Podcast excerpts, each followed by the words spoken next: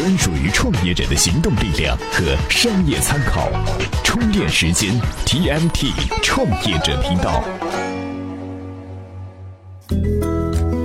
这里是 TMT 创业者频道，欢迎各位收听我们的节目。这是一个人人都是创业者的时代，你随便走进一家咖啡馆，可能都能听到这样的对话：我啊，有一个可以改变世界的 big idea。就差五百万的启动资金，我就可以成为马云那样的人呢。根据调查，有许多优秀的创业项目呢，是因为无法获得启动资金而无法走出第一步，最终呢是无果而终。绝大多数初创公司呢，也并没有获得风险投资。那么，初创企业的启动资金可以从哪里来呢？我们要说的是从用户那里来，也就是你的目标受众市场，这是我们这一期节目想要跟各位探讨的问题。不过老规矩，还是先听资讯。每日必知。八月八号上午消息，特斯拉宣布将于明年推出售价为三点五万美元的廉价电动汽车 Model 3，并于二零一七年开始量产。心情简直激动到不能自已呀！八月八号消息，港股神州数码拟作价四十点一亿元向 A 股深信泰丰出售 IT 产品分销业务，其相关交易最终实际实现了神州数码 IT 产品分销业务借壳信泰丰在深交所上市。看来一切的一切都是为了圈股民的钱嘛！八月九号上午消息。富士康周六与印度马哈拉施特拉邦政府签订协议，将在未来五年内投资五十亿美元，在当地新建一处电子制造工厂。毕竟，印度的人工价格比中国更加便宜了。八月九号消息，英国电信运营商 c a f o r n Warehouse 周六表示，近来备受外界关注的黑客入侵事件当中，约有两百四十万在线用户的个人信息遭到了黑客入侵，其中包含加密的信用卡数据。万能的黑客呀，我的个神呐！八月九号消息，在线广告和浏览器厂商 Opera 董事会当地时间周六表示，在第二季度营收没有达到分析师预期，下调全年业绩预期后，Opera 在考虑出售公司。只能说有公司真任性啊！这里是充电时间 TMT 创业者频道。欢迎回来。今天节目一开始就跟各位说过了，有很多的朋友呢是在带着自己的 idea，甚至是产品原型，苦苦的追求投资人，获得自己的启动资金。但今天我们想告诉各位的是，不妨向你的用户融资。在说怎么向用户融资之前，老彭想跟各位沟通一个心理上面的准备问题。就是，如果您创业打定的主意是拿出一个主意，做出产品原型，然后就获得四面八方投来的关注的目光和掌声，风险投资风起云涌一般的冲向你的口袋，这是不现实的。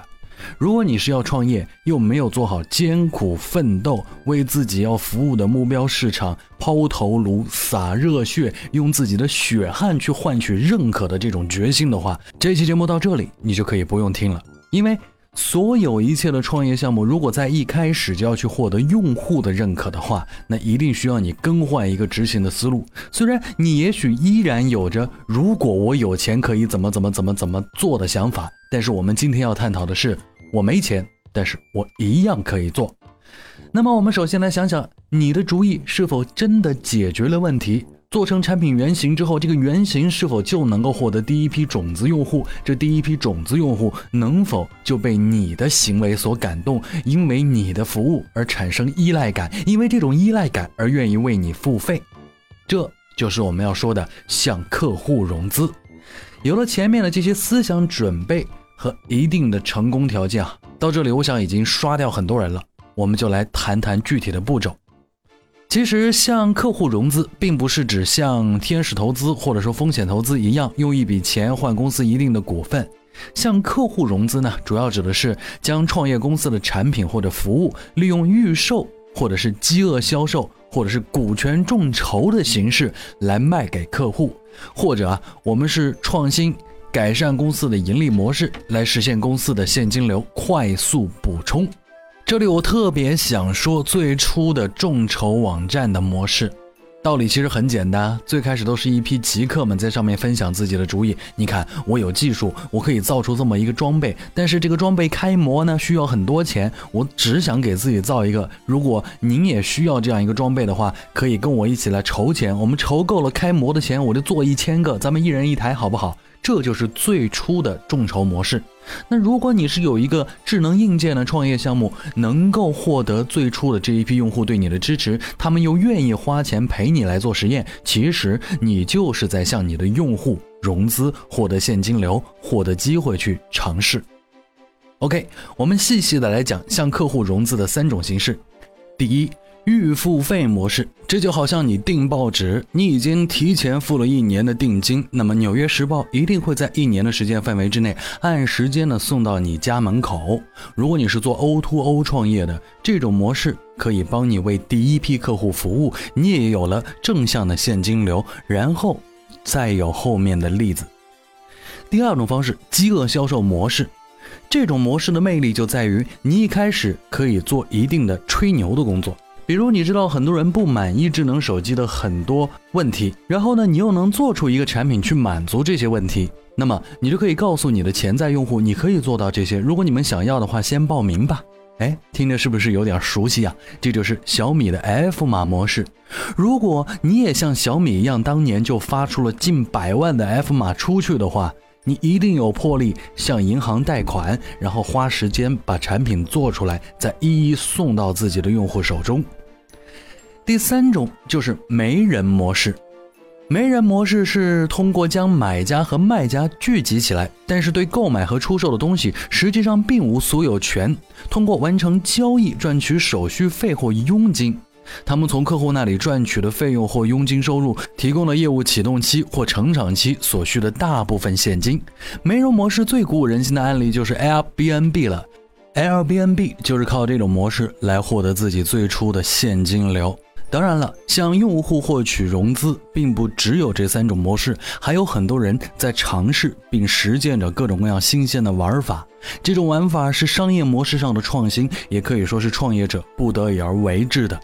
但不得已的背后，往往意味着另外一种成功的机会。说到找投资，咱们不用再陷入到定式思维，就是找投资人，而要重视起自己的客户，因为每一个用户都是你最重要的投资人。当把你所有的用户加起来，他们在你的产品上所花的时间和金钱，远远超过投资人的意义。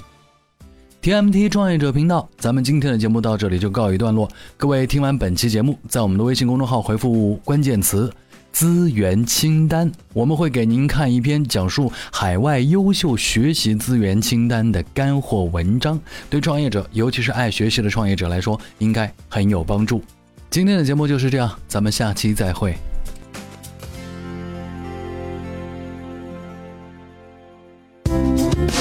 样关注我们的微信公众号呢？您在微信内搜索“充电时间”就可以找到加 V 的我们了。关注后赶紧开始每日签到，积分可以兑换礼品哦。随时随地，随心所欲，你的随身商学院。这里是充电时间。